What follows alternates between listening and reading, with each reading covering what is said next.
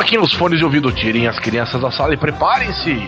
Começa agora o Momento Whatever, o programa mais inútil que o anjo da guarda da família Kennedy. I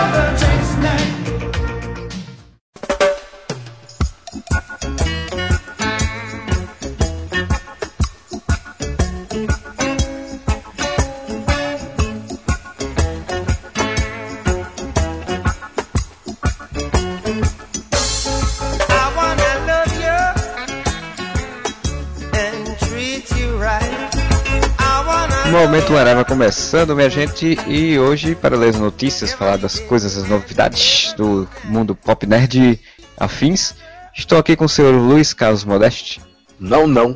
Perdão. Romenick Zodek. Mano, eu tô muito cozido, eu tô bêbado. Queria que o Modeste começasse, iniciasse, introduzisse, ui, informações que ele tem aí, alguma notícia, alguma coisa relevante que ele acha aí. Bomba, bomba, bomba. Briga nos sets de Batman vs Superman. Ben Affleck e Henry Cavill sai, diz que saíram no braço durante as gravações. Então uma briga, briga de egos horrorosa. Diz que tá todo mundo se sentindo mal por causa da briga dos dois. Um quer ser mais estrelinha que o outro. Começou bem desse Ele saiu porra no braço, cada um que tá mais forte que o outro deve ter saído uma. destruindo né? o set, destruindo tudo, porque os cabas tão uns monstros, velho. Se o Ben Affleck não ganhou essa, essa treta, ele não merece ser o Batman. O Henry Cavill tá monstro. Tá, o bicho tá gigante, Eu velho. Mas se ele quer ser um Batman, cara, ele vai ter que ganhar essa treta. Isso por sinal me lembrou um vídeo que eu vi essa semana, o Batman nos Vingadores. Não sei se alguém, algum de vocês chegou a ver. Ah, vi, vi o videozinho assim. Todo mundo terminava a luta e não, vamos tomar uma cerveja, vamos, vamos se divertir. Ele, como assim? Vocês vão se divertir? O herói tem que estar vigilante sempre. Cara, mas o que, que você faz depois que termina a luta? É, eu vou pra minha caverna sozinho, ficar olhando no computador sozinho. Sozinho nada, ele fica com o Robin. É, mas o Batman é vigilante. Os Avengeiros lá, eles são, são heróis mesmo, né? Eles chegam, apagam o fogo e foda-se. É. O Batman tem um vigilantismo ostentante, assim, ele vigia áreas, né? Tá na noite. Cara, o legal é que quando o Romenick tá cozido, ele vai criando palavras, né, cara? Ostentante. Essa foi linda. Criamos mais um vocábulo pra língua portuguesa. Parabéns, Romenick. Oi? Oi, tudo bem? Ah, Você sabe que eu tenho dislexia, déficit de atenção? Tamo aí, né? O álcool, só muita ajuda. coisa. o álcool só ajuda. O álcool eu nem sei se ele é indicado pra quem tem dis- dislexia, né? Mas percebe-se que o Romanico não tá nem aí. Tanta coisa não é indicada, meu amigo. Eu não tô nem aí. Falando nisso, deixa eu tomar mais um gole aqui do meu whisky. Vai lá, vai lá.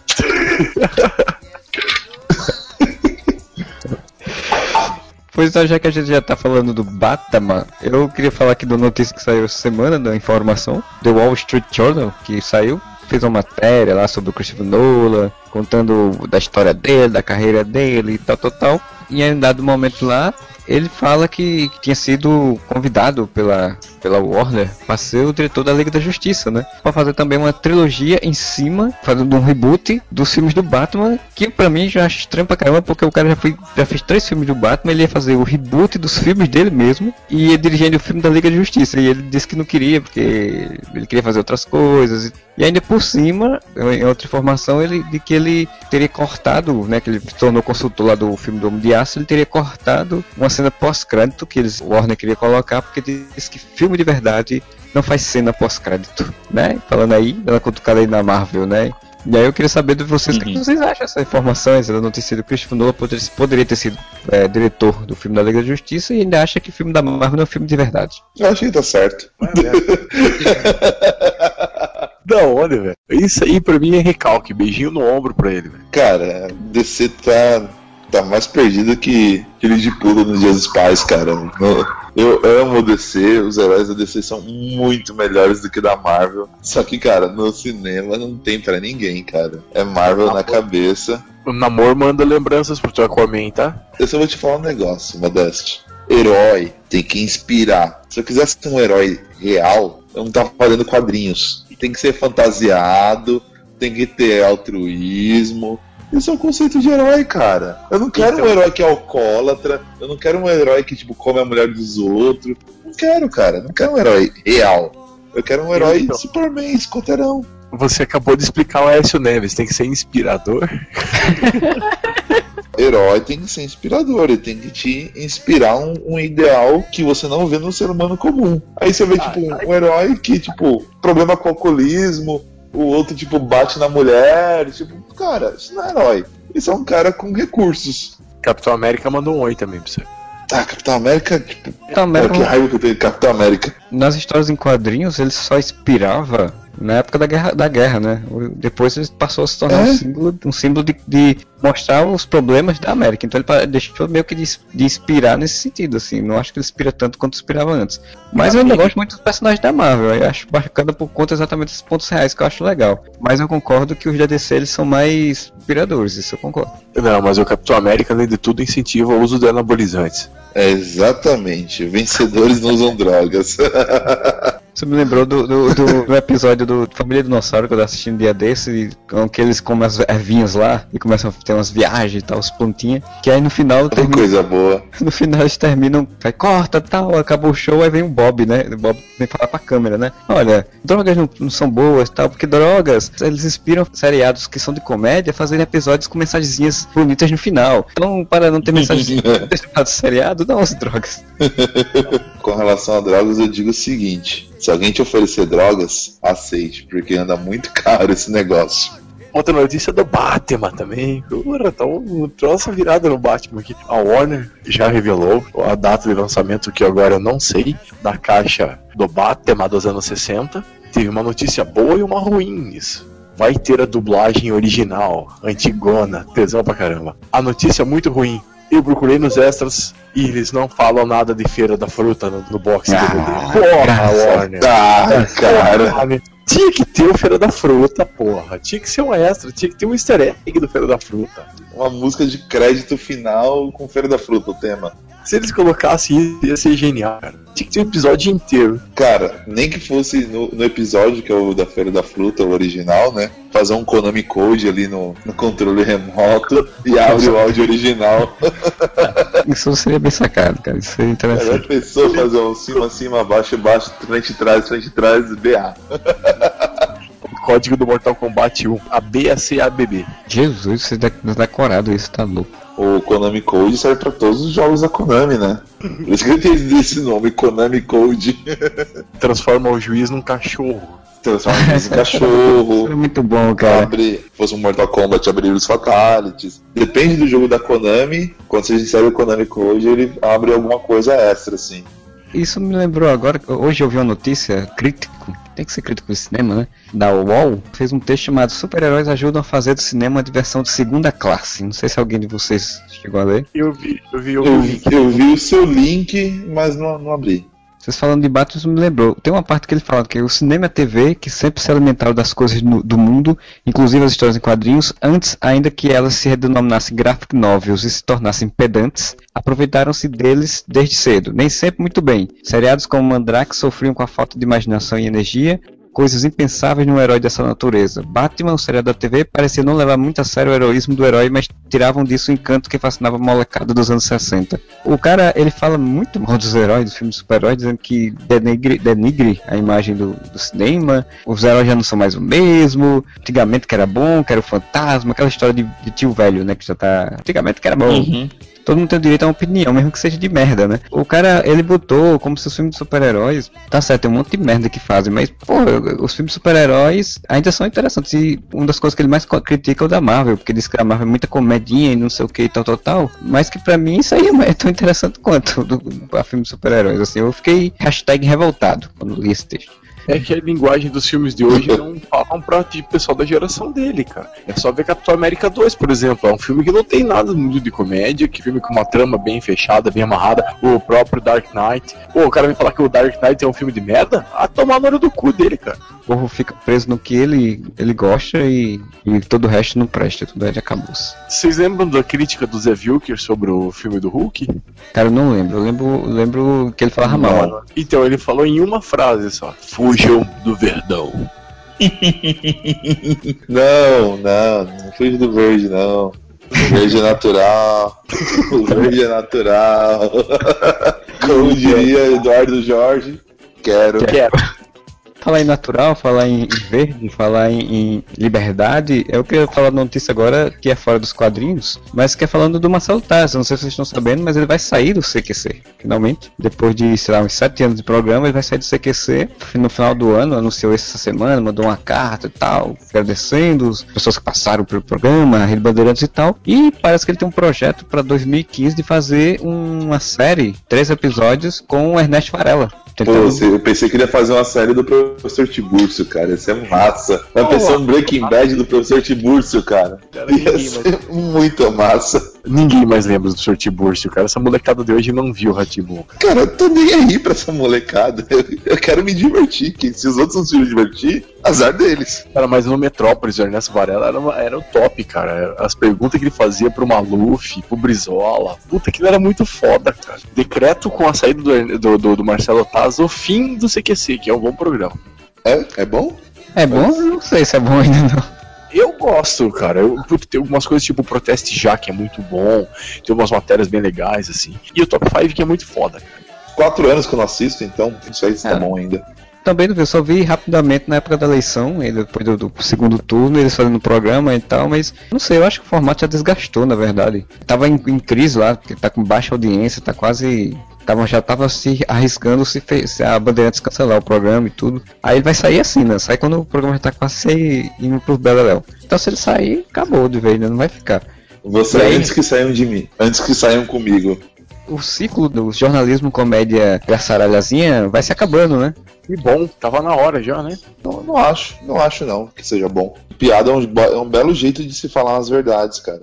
Cara, mas assim, mas nem o CQC tava fazendo tanta piada mais. A Ah, parte sim, comédia pode ser. fora já faz um tempo, porque eles estavam indo muito mais pro lance da denúncia, do, do combativo, aquela coisa quase um profissão repórter da vida do que outra coisa. E estavam lançando o pessoal de comédia pra fazer isso. Só que aí que tá, o pessoal de comédia que, tão, que tá agora lá não consegue fazer isso. E ninguém aguenta mais o Marco Luque, cara.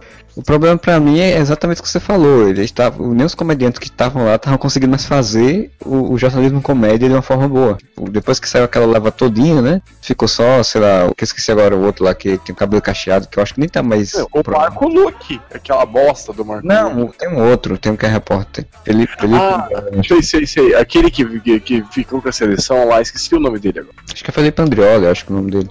É esse mesmo, é esse mesmo. Mas também tá chato. Pois é, só que o negócio dele já, né, meio que também, a fórmula, dele fazer já meio que desgastou também. Tanto que aquele que foi pra Record tá na geladeira, né, cara? Não, boa parte das pessoas, né? Só, tipo, só o Danilo Gentili que só sobreviveu, o Rafinha Baixos voltou pra Bandeirantes, mas o programa dele é meio que nada. Voltou das cinzas, né? Tem entrevistas boas. Cara, em oito minutos aquele programa que ele tava fazendo na internet era muito legal. O 8 minutos era muito mais legal do que o que ele fez, do que ele, tudo que ele já fez, eu acho, sabe? Assim, muito mais interessante. Mas o, o Agora é Tarde ele se torna relevante por causa do Gustavo Mendes, não por causa tanto do Rafinha Bastos, cara. Porque o Gustavo Mendes fazendo a Dilma é impagável, cara. Ele tá lá, eu não assisto o Agora é Tarde. Todo dia praticamente que ele faz a Dilma. Eu não assisto também. Eu sei que a Mônica Oza vai estar na novela das sete agora, como atriz. Ela conseguiu ser ruim no BBB, cara. Isso é muito ruim. Tem que ser uma campeã pra conseguir estragar um BBB que já tava uma, bela, uma bosta. Eu queria comentar sobre dois bons programas de TV sobre culinária, acredite se quiser, que estão passando na TV agora. Um é o Masterchef, puta de um programa, cara. O Henrique Fogaza é um dos, dos jurados. O cara é um chefe de cozinha foda, assim. Mas o legal não é tanto pela parte culinária, é pelas provas que tem e o feedback que os jurados dão. Dão no dedo dos- das pessoas. Eu lembro de um episódio que uma guria chegou com um risoto, uma parada estranha lá. O Henrique Fogaça virou pra ela e falou: Ó, isso aqui tá bom, tá bom pra erguer uma parede, usar de rir isso aqui. Cara, um amigo meu participou do Masterchef. Eu conheci ele como Biso, mas provavelmente andava como Pedro Biso. Era um gordo de. um gordo nerd de barba? Exatamente. Puta, eu vi o cara, ele- cara, ele foi eliminado com o boné do Batman, cara. É ele mesmo. ele é meu brother, cara. Ele já tomou muita cachaça junto. Puta, ele foi eliminado na, na, na na segunda seletiva. É, porque tinha que usar um ovo, ele zoou o ovo lá e não tinha ovo reserva. É ele mesmo. Foi uma comédia. Ele chega assim, e aí galera, tô no Masterchef e tal. Aí de pô, da hora, vamos assistir ele. Não, não assiste não, fui eliminado já, tá. Cara, Que merda. Não, e eu botei mó fé nele, porque ele era o único nerd ali no meio, né? Sim, sim, mano, ele cozinha bem pra caramba, hein? Puta que pariu, eu fiquei triste, mano. Ô, Biso, cara, você é foda, cara. fiquei triste que você saiu. Cara, tem um outro chefe francês que o cara também dá nos dedos de todo mundo. E tem uma chefe de cozinha argentina, meu Deus, cara, que gostosa, cara. Meu Deus, cavaço. Sim, mas aí é, é- é um programa de cozinhar ou o que? Que você tá falando aí de outras coisas já.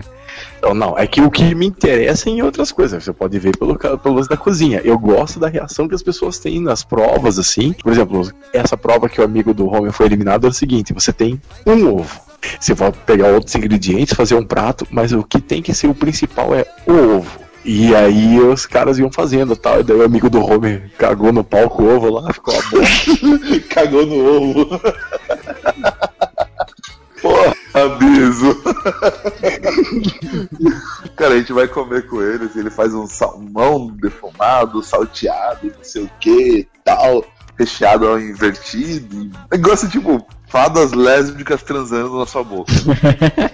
De tão bom que é. Aí ele me caga num ovo na prova. Porra, Biso, não faz isso, cara. Eu, nu- eu nunca vi o Masterchef, eu só vi umas vezes a versão pobre da Ana Maria Braga lá no Mais Você, né? O Mocotó chegou até a ganhar. Nossa, que merda. Você viu o, o Monster Chef?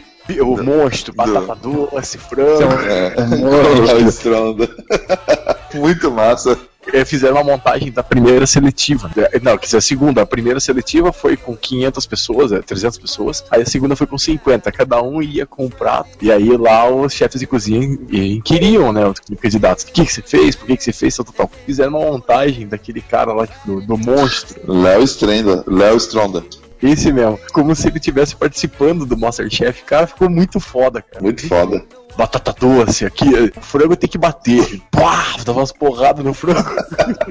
Ficou muito legal. Outro programa nessa linha, tá agora no SBT, também é muito bacana e também é uma produção independente que é exibida no SBT, assim como o Masterchef é uma produção da, da Quatro Cabeças, que é vinculada na Bandeirantes, é o Cozinha Sob Pressão, que segue o mesmo conceito também. É um grupo de gente querendo virar chefe de cozinha, tal, tal. E tem um chefe de cozinha lá, que é o principal, que eu esqueci o nome dele agora, que ele é tremendamente filha da puta. Vai de xingar todo mundo. fala, O que, que você tá fazendo com essa merda aí? Não sei o que.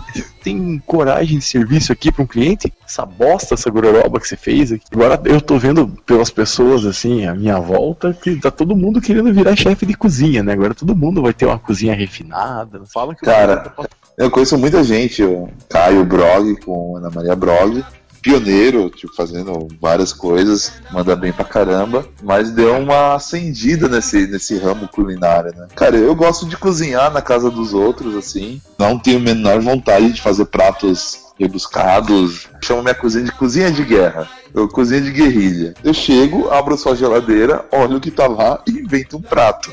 teve uma das provas no Masterchef que era exatamente isso. É, eles sempre botam nesse negócio essas provas, né, de de você cozinhar com o que tem. se essa comida não te causar azia, ou pressão alta, ou te deixa mais propensa a um infarto, é, não é uma comida boa. Você come um negócio tipo, nossa, me sinto leve, me sinto bem. Cara, você comeu mato, desculpa. Porra, eu me especializei em salada. Pô, obrigado, Roberick. Eu tô comendo salada direto e agora aprendi a fazer salada, fica bom, cara. Mas ó, uma dica importante Não, pra não tem como. Não, não me come, não. Come. Não, não vou te comer. Uma dica que eu dou pra você, Rome, pra todos os ouvintes do Areva. O segredo do macarrão está no molho. Tem o seu molho, que seu macarrão vai ficar do caralho. E o meu molho, desculpa falar, ah, desculpa a falsa modéstia, o meu molho é foda. Modéstia à parte. Cara, você que pediu. Você que pediu. Desculpa. Eu vou ter que falar do Mocotó de novo, porque hoje ele tava na Ana Maria Braga, ou na, no Mais Você, ou também tava no Mais Você, mas ele tava no encontro com o Fátima Bernardes falando exatamente de emagrecimento e de como ele tava comendo, se cuidando, eu só me lembrei de tu, é, Modeste. Então, mas uma coisa que eu não sei se ele falou sobre isso, mas eu até ia comentar é o seguinte: quando a gente come menos, que é o meu caso, a gente refina o nosso paladar, cara. Se come menos e come melhor. O prato bom era o prato cheio antigamente. Era qualquer coisa, né? Exatamente, agora como eu tenho que comer menos, eu tenho que saber bem o que eu vou comer. Aí o gosto vai melhorando, melhorando, melhorando. A gente vai se refinando, vai aprendendo a fazer. Eu saí do miojo. Sair do miojo é foda. Eu pensei que você ia falar de uma receita de caldo de mocotó, alguma coisa assim, pra aumentar o ensejo. É, mas isso pra falar do, do, do André Marques, causa de Mocotó? Não, ele falou assim, eu, eu vou falar do mocotó, aí eu pensei, tipo, eu vou falar, dar uma receita de caldinho de mocotó e tal, que era um cantar. caldo de mocotó é bem consumido no Nordeste e tal. Começar a cantar aquela, aquela música do que eu quero é Mocotó. Eu quero é Mocotó.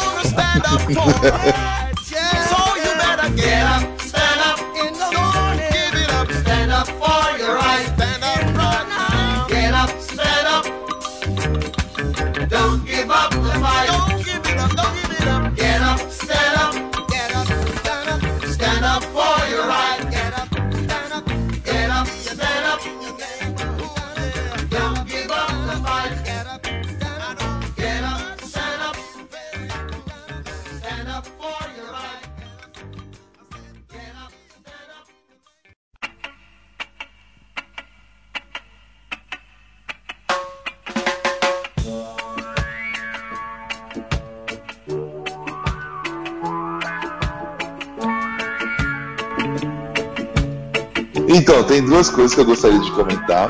Uma é, foi essa semana, ou foi semana passada, bem provável que você tenha sido semana passada. Lançamento do filme do Tim Maia, o grande síndico. Dizem que o filme tá excelente, muito bem feito. Eu li um, um ou dois trailers, os personagens, as pessoas que fazem o Tim Maia, cara, tá muito convincente. Eu lembro do, do- daquele mullet encaracolado do Tim Maia, aquelas roupas reluzentes dele. Perfeito. Tô muito curioso para ver o filme. Ele foi meio que baseado naquele, naquele livro do Nelson Malta, né? Vale É, não, não foi baseado, mas tipo assim, seguiu aquela linha de um negócio mais. Não botando o Tim como um ídolo, o cara que foi certinho e tal, não, mostrando que ele era um cara falho, que ele era, era filha da puta, loucão. Pagava a banda com maconha. Ele dava uma mãozada de maconha pra banda Vitória Red e falava: Isso aí vale mais que o cachê que eu tô devendo pra vocês. Vende aí que vocês fazem dinheiro. Caralho. Cara, o, o cara é gente fina, pra família. Quando ele voltou dos Estados Unidos, que ele tinha sido deportado porque ele tava vendendo maconha lá em Nova York.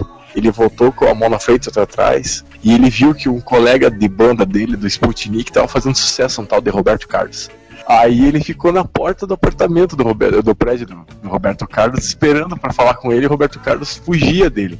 Aí a Nice, esposa do Roberto Carlos, reconheceu o Tim Maia, desceu, foi falar com ele. Ei, tudo bem? Tá precisando de alguma coisa? Pô, tô precisando de tudo. Tô precisando de grana, tô precisando de roupa, tô precisando de comida. Aí ele subiu e a Nice deu uma mala de roupa do Roberto Carlos pra ele, que ele tava sem roupa. Ficou usando as roupas apertadas pra ele do Roberto Carlos por quase três meses, cara. Caralho. Cara, eu sou muito fã do Tim Maia. Pela pessoa que ele foi, assim, de, de ser doidão. Foi um vanguardista da, da doideira. Por causa da música, cara. Eu amo funk. E Tim Maia é, é o maior nome do funk brasileiro, na minha opinião. Uma dúvida que eu sempre tive e acho que você vai compartilhar comigo. Bom, quando ele gravou o disco Racional 1 e Racional 2, ele pegou Hum. músicas que ele já tinha pronta e mudou as letras para fazer propaganda do Universo em Desencanto. Que diabo que nessas letras antes disso, né, cara? Como que seriam as versões originais dessas músicas? Porra, a Bom Senso é um clássico absoluto, absurdo Sim. Com uma letra que não falasse da, da religião devia ser do caralho, cara. E o Tim Maia nessa época ele tinha parado com tudo, parado de cheirar, parado de fumar, parado de beber. Então a voz dele tá cristalina, tá tesão pra caralho, cara. A voz dele tá apavorando ali. Depois ele se desencantou com a, com a religião. Voltou a ser um porra louca, né, cara? O sonho que eu tenho, Modeste, de ir num karaokê, botar uma música do Tim Maia e ficar só falando com a galera, tipo, ei, Vitória Regia! vamos lá, vamos lá, ó o retorno. Cadê o retorno? Cadê o retorno? Dá Cara, brilho. não cantar nada, deixa, é, cara, deixa a música rolando e ficar só conversando. Agora só as virgens, só as virgens. É, você não é virgem não, hein? Mas o, o melhor cover de Tim Maia, que é não cantar nada. Tem que se esforçar muito pra ser melhor que o Bussunda, cara. Porque mãe é mãe, vaca é vaca, cara. Ele começa a fazer. Alguém tem um espelho aí. Esse vídeo é foda. Uma segunda notícia, que acho que foi da semana passada, que eu acho muito, muito foda, cara. Vai sair uma continuação das da Caça dos Metabarões. Jodorowsky e Moebius, cara, juntos. Metabarão é só simplesmente o guerreiro mais pica da- das galáxias ever. Só existe um, tem uma descendência, assim, de descendência. Geralmente o pai mutila o filho para ele conseguir uma parte robótica do corpo, porque é tradição. E é isso, cara. É o guerreiro mais filha da puta do universo, mais foda. Uai, a gente precisa, tipo, apagar esse sol. O Metabarão vai lá e apaga um sol porque ele quer. Agora, tipo, tem uma manada de, de Voltrons raivosos e tal. Não, o Metabarão vai lá e solta o laser do pulso e mata todo mundo. Pega a espada dele, converte energia, usa como foguete. Cara, é um negócio que vai explodir na sua cabeça sem parar, tá ligado? Tipo, é um ritmo muito frenético, o quadrinho. Você, tipo, você tá falando assim, meu Deus, esse cara é muito foda. Ele faz um negócio muito mais foda e aí ele passa a, a doutrina pro filho e o neto, e tipo, o Metabarão perde a cabeça e não morre, e, tipo, você, meu Deus, para! Alguém desacelera esse quadrinho.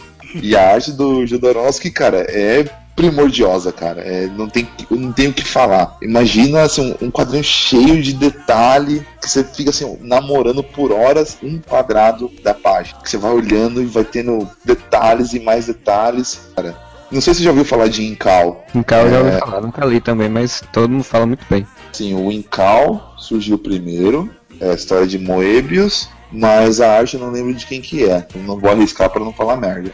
O Metabarão é um dos personagens. E o Incal é um quadrinho, um quadrinho hiper acelerado também. As coisas vão acontecendo, tipo, nesse ritmo que eu te falei, a gente precisa ir pro lugar mais escondido do universo.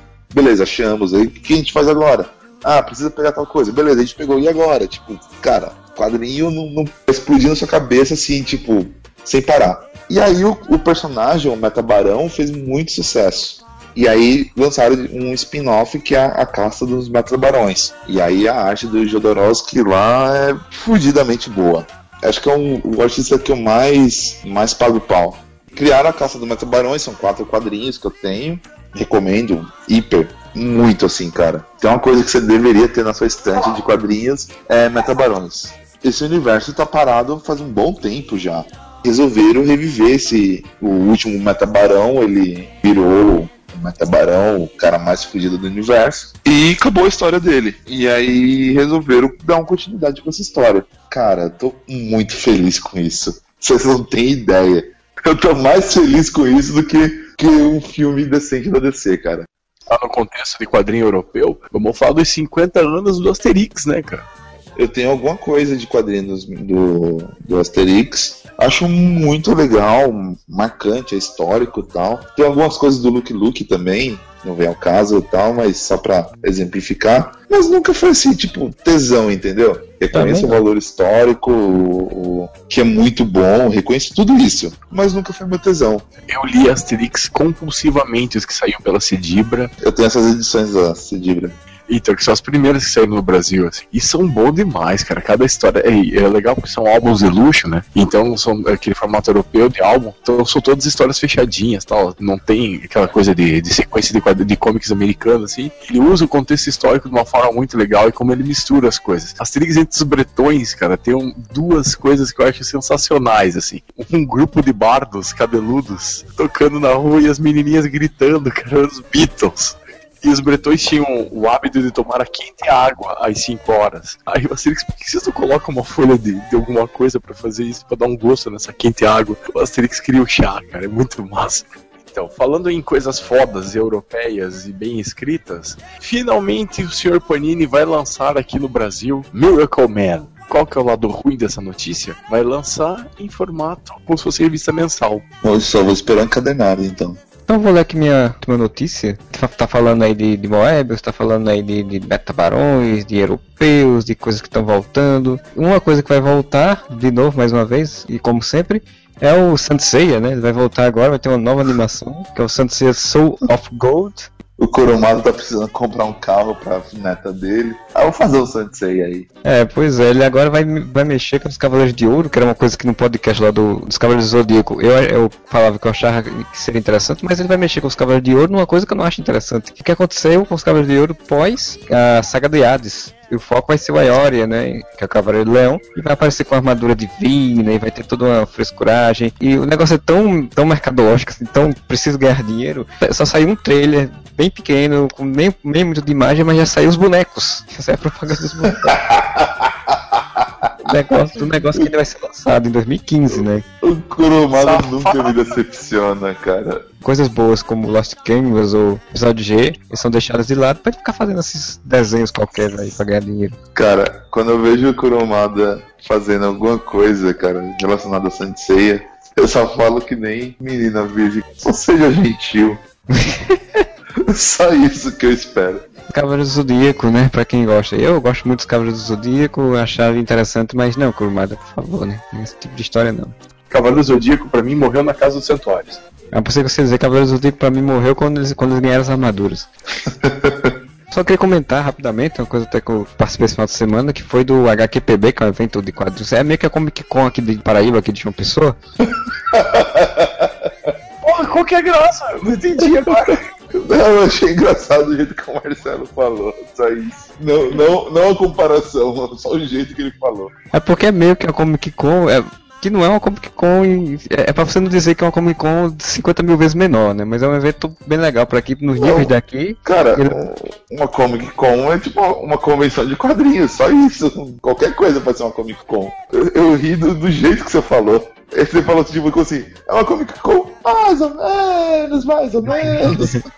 É, infelizmente, muitos eventos de, de quadrinhos, principalmente quando quadrinhos e cultura pop, tem sendo muito pro anime, né? E apesar de eu ter gostado do evento, eu participei, tava na- auxiliando na organização, dei palestra, tal, sobre história em quadrinhos digital e tudo. A minha crítica sempre é essa, que tem muita voltado pro anime, tem muita coisa de anime, tipo, não tem nada, muita coisa de série, TV, por exemplo, cinema. É meio complicado, eu, imagino, né? Você conseguir arranjar gente pra cinema. Mas sei lá, fazer uma, uma discussão sobre filmes, chama pessoas que conhecem, vai discutir sobre filmes ou sobre séries, enfim. Mas teve, foi interessante, teve de participações aqui. O, o dublador, a gente falou do Cavaleiro Zodíaco agora, teve o dublador do Aioria, que também é dublador do Piccolo, também é dublador do Dr. House, da, do seriado. Teve a Erika Warren também, que fez Holy Avenger e trabalha pro mercado americano, então foi bem interessante. Infelizmente falta um mês aí pra como que com a Explorers em São Paulo, mas eu não vou, não vou estar aí, não vou poder ir. Se bem que com o preço que tá, eu acho que nunca poderia mesmo. Eu faço questão de não ir. Não vou pagar caro pra ver o Cauê Moura, o Cid, não salvo. O Kick Hammer do Metallica, velho. Porra, o Sean Austin. Pô, vai ter coisa legal, assim, cara. Vai ter o, o monte de cara de quadrinhos vai estar aí, cara. O Dan Slott vai estar aí.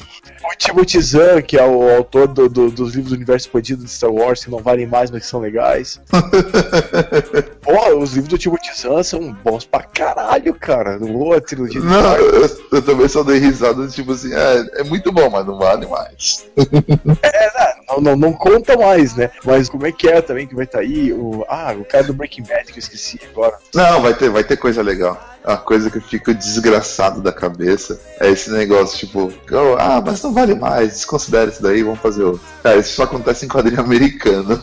Isso foi em livro, né? Quem, quem mandou re, rebutar tudo foi o próprio George Lucas. É muito sem sentido, porque assim, é, não, vão rebutar porque eles querem lançar coisas novas que não vai ser ligada àquilo. Mas, óbvio que você não vai desconsiderar, porque é uma, uma obra de ficção que você vai ler e tem sua história, né? Seja homem, faça coisa nova a partir de onde parou. Ah, não, não, desconsidera. Os caras vão comprar de qualquer jeito mesmo. Escreve aí.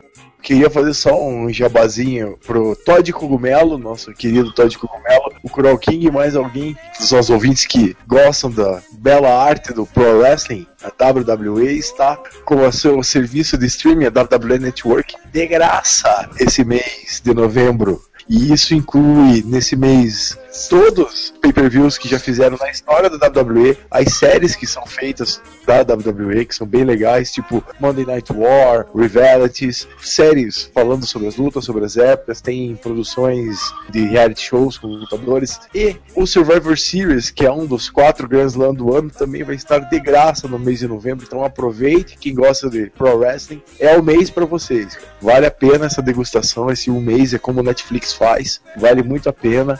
Curtam, que eu, eu já sou assinante antigo, então pra mim não tá fazendo tanta diferença, eu já pago 9 dólares e 99 cents por mês. Quem quer conhecer também Pro Wrestling, aproveita que o WWE Network está de graça esse mês.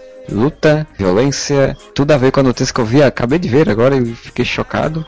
Que o diretor do, filme Na Quebrada, que até a Camila Tell gostou bastante, vai levar a história de Suzanne Richthofen para os cinemas. Nossa senhora!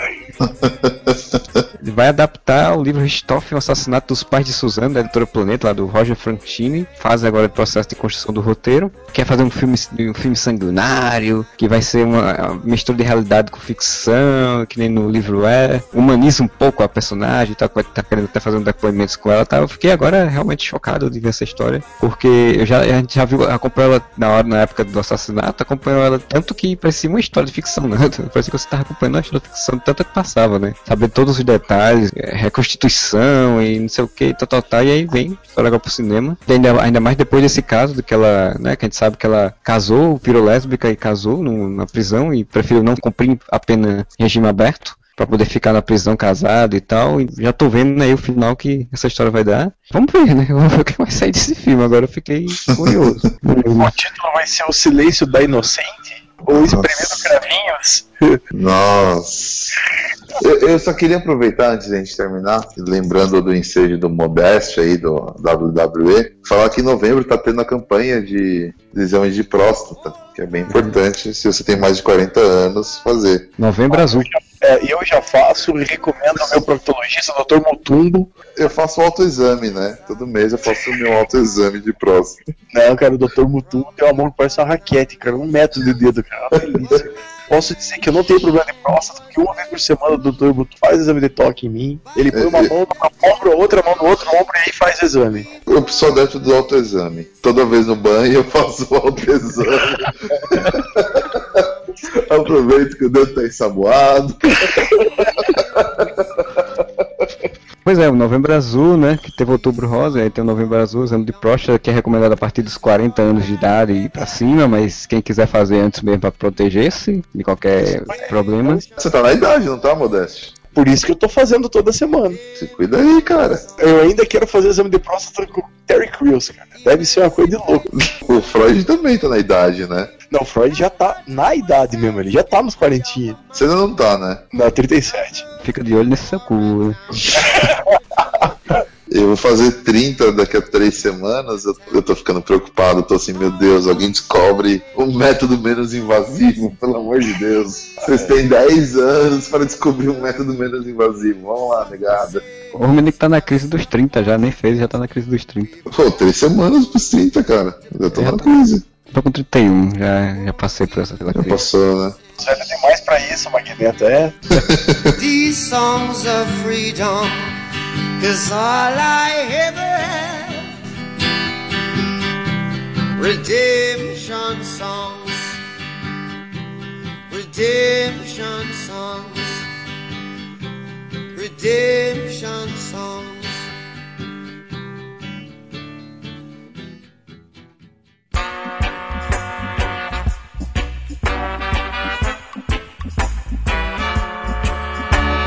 Então, já que a gente leu essas notícias, já falou nossas opiniões, vamos agora para a leitura de comentários. E nesse momento, o senhor Romanic Zedek deu uma pequena capotada lá da sua bebida, mas ele ainda aparece rapidinho no final. Queria que o senhor Modeste lesse aí os comentários que ele selecionou do Momento Areva 6 filmes em série Ebola e Warnerzando. Ler aqui o comentário do Márcio Gumiero, que ele diz o seguinte: Tô gostando mais desse formato Momento Areva. Dá pra ouvir mais comentários de diversos temas em um só podcast. Tá bem bacana. Muito obrigado, Márcio. Foi um formato que começou como quebra-galho e eu acho que vai ficar em definitivo.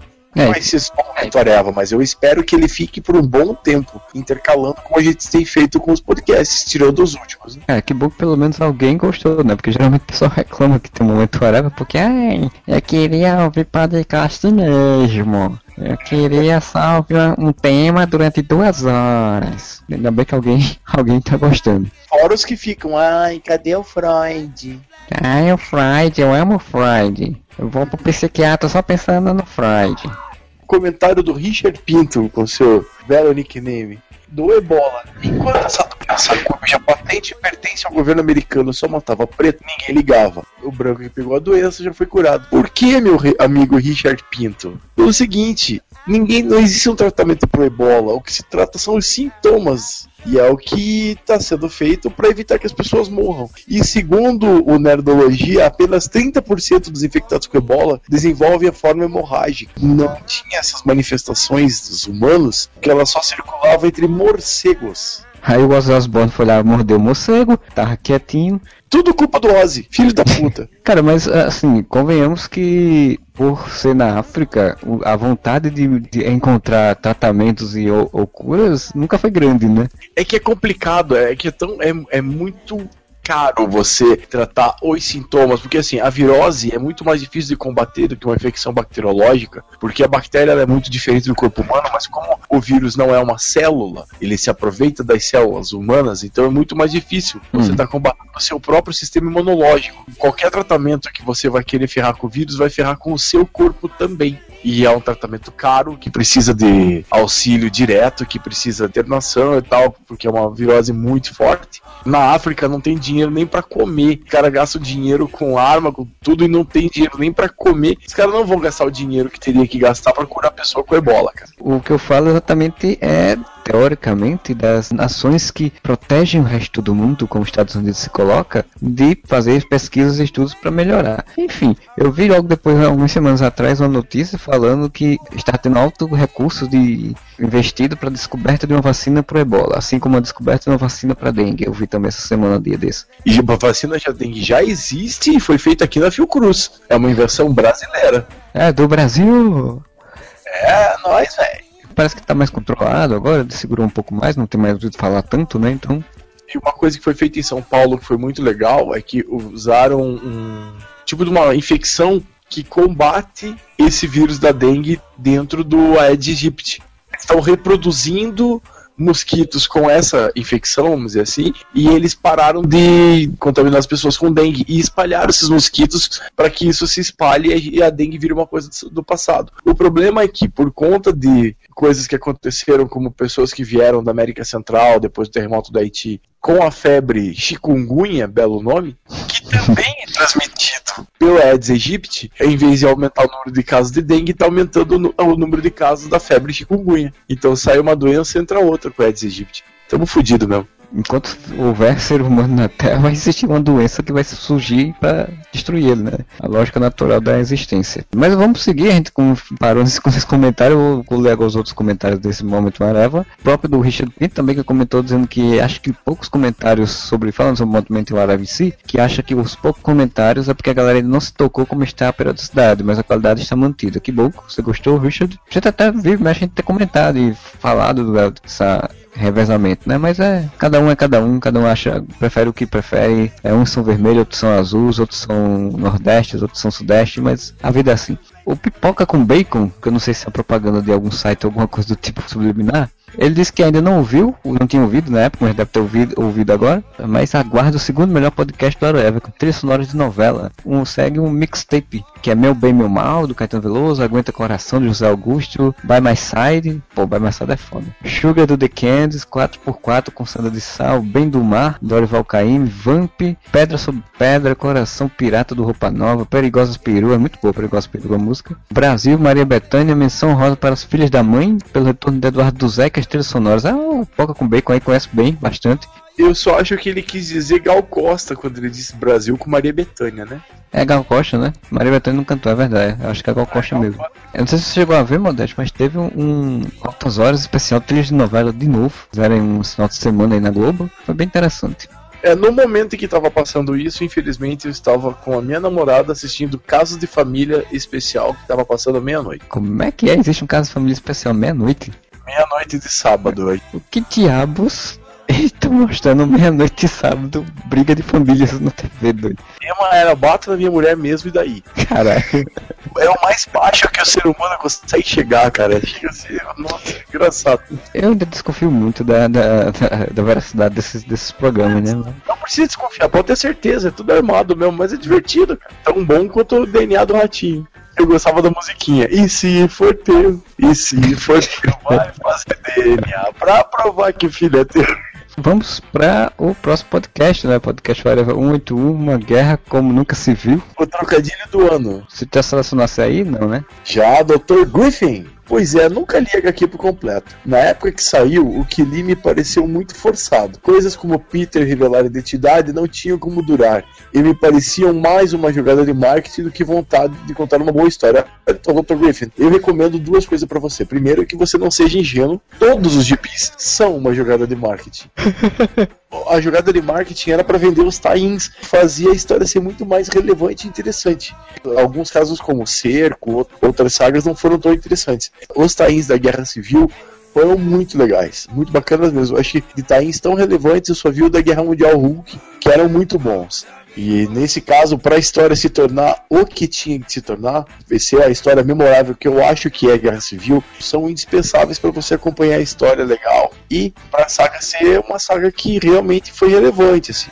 Pode parecer que Guerra Civil não é uma história tão bacana, mas você leu metade da história só. O que eu não gosto dessa coisa do Homem-Aranha se revelar é só que eles não souberam trabalhar isso depois né, na revista do próprio Homem-Aranha. Porque, ah não, os vilões vão caçar ele e tal, e ele fica como fugitivo, só que tipo, em vez de focar nisso, ficaram focando no, num drama, porque logo depois atiraram na, na Tia May, ela ficou em coma e pronto, aí começou o drama a ser isso. E aí foi o Back in Black, né? Pois é, eu- eles podiam ter trabalhado melhor isso, né? Eles poderiam ter virado um fugitivo mesmo, de fato, alguma coisa, mas enfim. Eu concordo, os times são muito bons, são bem interessantes, principalmente o frontline do- dos civis mesmo, assim, acho bem legal. E aí o bizarro fala o seguinte, Mark Miller, né? O cara que se foca no massa velho e não se importa para as consequências. Ele tá cagando porque vai acontecer no, com o personagem na revista solo. Ainda tô tentando assimilar a aparição do Vigia nessa saga, que só aparece quando a situação tá preta, no nível cósmico. Não tinha por que ele aparecer nessa história. Tinha, porque a- as consequências do que estava sendo feito ali, naquele momento que o Vigia aparece, bizarro, repercutem até hoje. Era um momento chave para a história da humanidade, aquilo. Humanidade dos Estados Unidos. então o Vigia aparecia ali aquele sinal do Ih, vai dar bosque. Se a gente for pensar que era tudo planejado mesmo, sem contar que logo depois teve a invasão secreta, né? Então o Vigia estava dentro ligado que era uma, relação- uma, uma coisa que seria problemática para a proteção daquele planeta dentro de uma, uma coisa cósmica, né?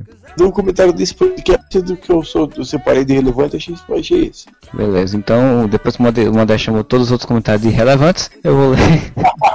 Não, é, é que assim, eu acho todos relevantes, é muito legal saber a opinião de todo mundo, por exemplo, do, do Mega Ron. Parabéns pelo podcast, ótimo sacada de tema e tudo mais. Pô, bacana tal, mas assim, não tem tanta coisa pra gente comentar em cima de só agradecer a participação do que comentou. Você também quer ler algumas coisas, né, Marcelo? Ah, eu quero. É, é. Teve um comentário do, do Onimaster que ele disse que apesar que a Guerra Civil é, está do lado do Capitão, ele faz uma jogada muito sacana. Quando ele quer que o Namor passe a apoiar o grupo, que é contra o registro, ele manda Richards pra convencer o príncipe submarino. Tanto que o Namor fala quando ela chega em Atlantis. Tô ligado porque mandaram você, gata. Acaba já sabe da história, dos romances e tal, do, do- da corneada que já rolou no Reed Richards. E tem que se aproveitar, né? A guerra, né? Guerra é tudo. A gente já falou isso até com questão do justiceiro, né? Na guerra tem que fazer de tudo pra ganhá-la. O Pipoca com Bacon fala também que essa historinha do Vingadores com robô gigante apareceu na primeira minis- minissérie do Marvel Mangaverso. Eu não lembro que historinha é essa do Vingadores que ele tá se referindo, não lembro quem falou isso no podcast. Que o Ultron vai virar um robô gigante, Ah, sim. os Vingadores iam montar o Megazord ou uma arma, tipo uma Power Bazooka. Ah, lembro, sim, verdade, o Mangaverso. O Mangaverso, por sinal, era uma ideia bem interessante. Tipo, umas, tinha umas versões interessantes, principalmente a do Homem-Aranha, muito interessante, que ele era de um clã ninja. Ele não tinha poderes, ele era só ninja mesmo. Mas era aquela papagaiada, né? O mangá ocidental é fica meio complicado, nem sempre funciona. Quase nunca funciona. né? Pois é.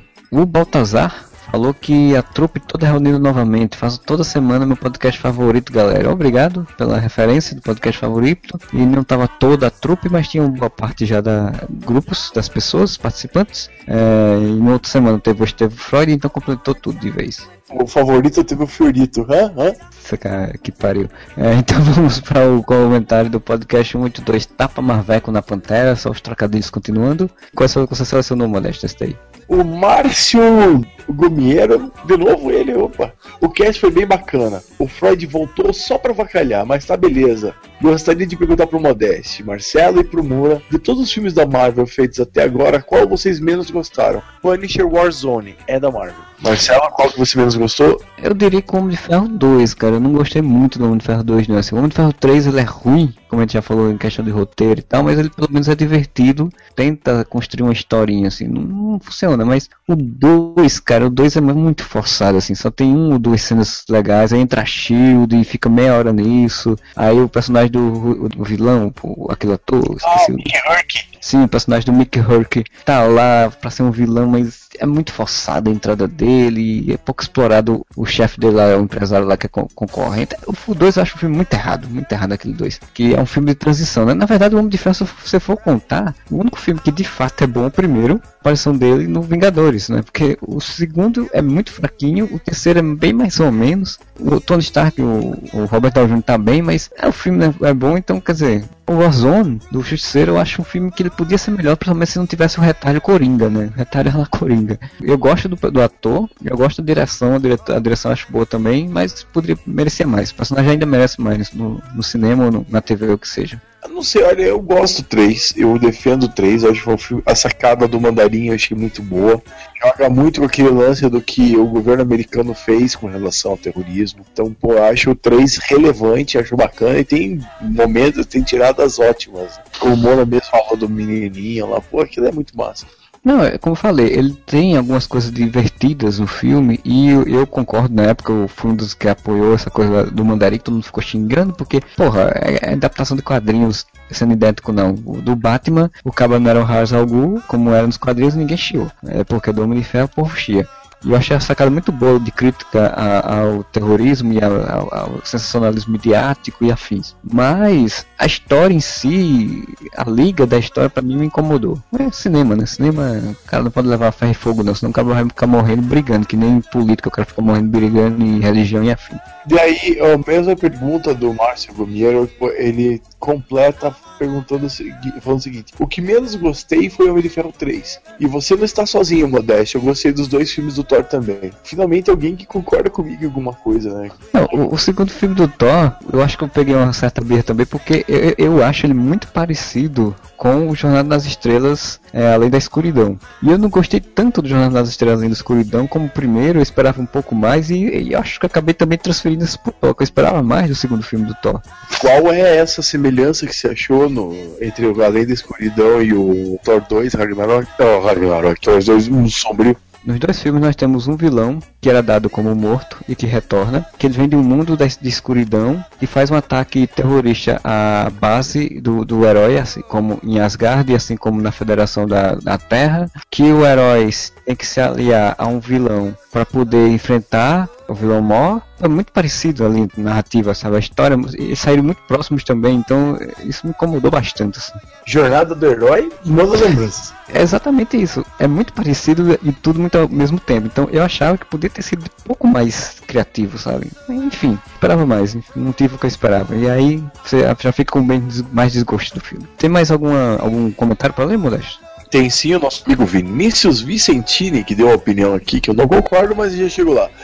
eu acho que o filme da- do Homem-Formiga tem tudo pra foder a qualidade da Marvel no cinema. Não sei, mas dá a impressão de que as coisas não estão tão coesas na história dos filmes. Seria mais fácil apresentar o início do Ultron nesse filme. Seria até mais um integrante para os futuros Vingadores. Acho que é isso que eles que vão fazer, né? Vocês não concordam que está tudo encaminhado para o novo Vingadores? E essa do Homem-Formiga eles não vão precisar porque o Homem-Formiga está sendo uma história independente já desde o outro diretor. Não, e também o Homem-Formiga, eu acho que eles, eles exatamente para fazer assim como do, provavelmente o Doutor Estranho vai ser. Pode ser que a Capitã Marvel, exatamente para ser como Homem de Ferro 1 foi, como Capitão América 1 foi. Filme para lançar o personagem desconectado de todo o resto do universo, ver como o filme se sai, ver se se serve e depois integra ele de fato à história. Ele fala do, do Homem de Formiga, o Ultron aparecer nele, porque nos histórias em quadrinhos até ele foi o criador. Eu não concordo muito porque a, a lógica que o Tony Stark criou o Tron funciona melhor dentro do universo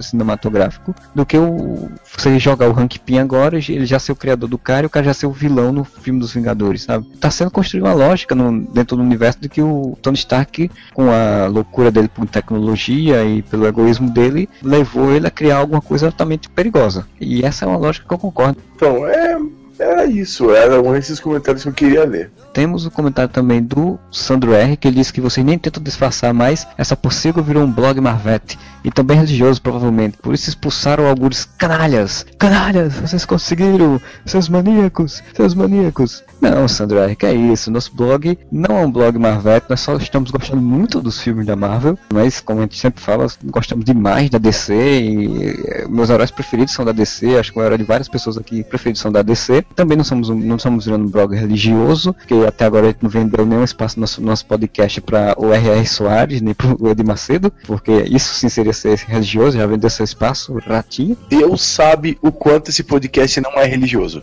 Sobre os termos expulsado algures, não, cara, a gente não expulsa ninguém. As pessoas saem porque é necessidade delas. O Algures está muito ocupado, queria fazer alguns projetos pessoais dele e achou melhor sair um pouco e, e deixar espaço, já que ele não podia se dedicar totalmente ao Areva, né? Então ele estava se dedicando ao- a, outros projetos dele e ele disse ele, chegou pra gente e disse, olha, tô saindo, mas não, não deixa de ser amigo nosso, somos parceiros, somos brothers, tanto que a gente já fala, já chamou ele para podcast, já fez propaganda dos produtos que ele tá fazendo aí, do- das revistas de Is- Israel lá que ele tá lançando, dos outros projetos que ele vai fazer. O Rafael é um amigo nosso, querido, do- desde sempre, desde o início, fundador do, do Areva. A gente já até falou em outros momentos do Areva e outras leituras sobre isso, do que ele nunca vai deixar de ser amigo. Ele só tá aí seguindo vida própria, fazendo que nem o personagem, as personagens no final do Espera Prisioneira. Estou indo e sendo feliz. Pelo menos eu não tenho raiva de ninguém. Eu sou uma pessoa do bem, totalmente não tenho raiva de ninguém nesse mundo. Se alguém tiver raiva de mim, vá se fuder. Se alguém tiver raiva de mim, eu arrebento. Cara, Eu queria aproveitar, vamos indicar também a coluna dele, Madrugada Macabra, que saía aqui no Areva. Ele tá fazendo uma semelhante agora lá no blog da Dynamo Studio, do Daniel HDR. Toda semana vai sair uma coluna comentando quadrinhos de terror. Um nicho que muita gente não conhece, mas que tem uma produção muito intensa, tanto no Brasil quanto fora. verdade, eu ainda não vi lá a coluna dele, mas ele tá fazendo a coluna. Eu acredito que o Didon, o site da Didon deve ter muito mais visualizações do que a nossa, então é bem interessante ele tá fazendo lá, que então muitas outras pessoas vão conhecer quadrinhos de terror e vão saber da sua história, né? Sem contar que ele tá lá no Melhores do Mundo, tá fazendo o de, Israel lá dele, daqui a pouco sai o Jackpot também. Então tem um monte de coisa do, com o Rafael e a gente sempre vai anunciar tudinho aqui. Só espero que, Rafael, você também anuncie essas coisas também, né? Espero que você também, quando faça as coisas, você faça as, suas, as propagandas também. E a obrigação de falar do Jackpot, que é do Rafael, e do Guilherme Balbi, né, também.